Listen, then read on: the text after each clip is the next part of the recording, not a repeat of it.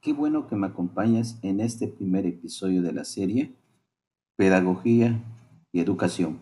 Mi nombre es Maximiliano K. Rivero y en este primer episodio platicaremos sobre la importancia de fortalecer los valores en los educandos para mejorar una convivencia en la comunidad escolar. Comenzamos.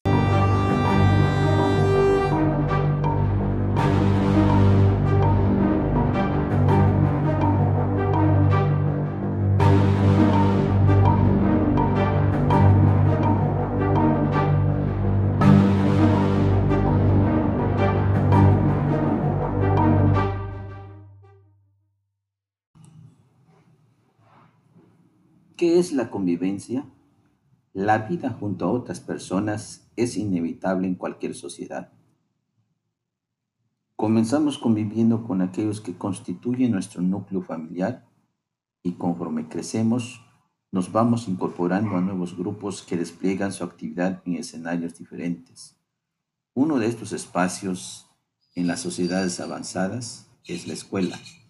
El paso obligado por esta institución y el periodo cada vez más largo de permanencia hacen que se plantee este lugar como un sitio idóneo desde el que enseñar a convivir a nuestros jóvenes. No obstante, el centro escolar, a pesar de gozar de estas ventajas, no es el contexto más fácil para hacerlo.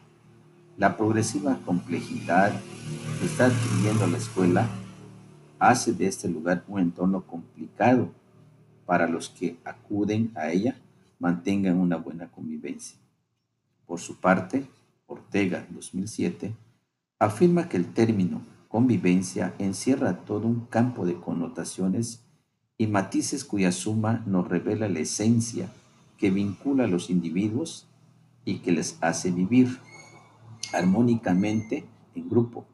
Se trata de ceñirse a unas pautas de conducta que permiten la libertad individual al tiempo que salvaguardan el respeto y la aceptación de los otros conformando así el sustrato necesario para que se produzca el hecho educativo.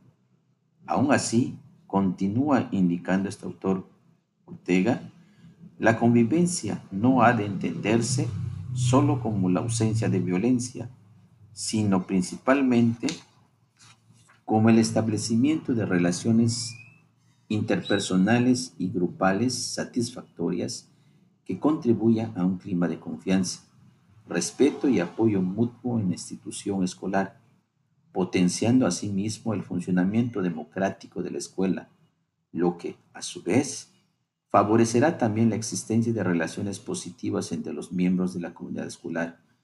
Una convivencia así planteada reduce los enfrentamientos, limita las acciones de maltrato y resulta satisfactoria para la consecución de los objetivos educativos, pero lo es especialmente para aquellos alumnos con mayor indefensión y vulnerabilidad.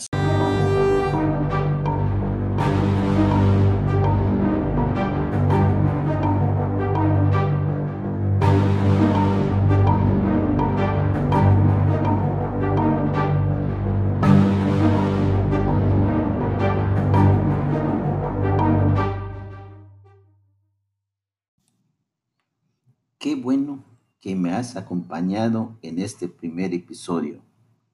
Recuerda que encontrarás algunos enlaces en las notas del podcast hacia sitios de interés y recursos adicionales.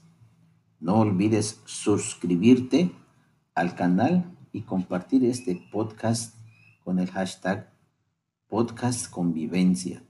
No te pierdas el episodio 2 la próxima semana.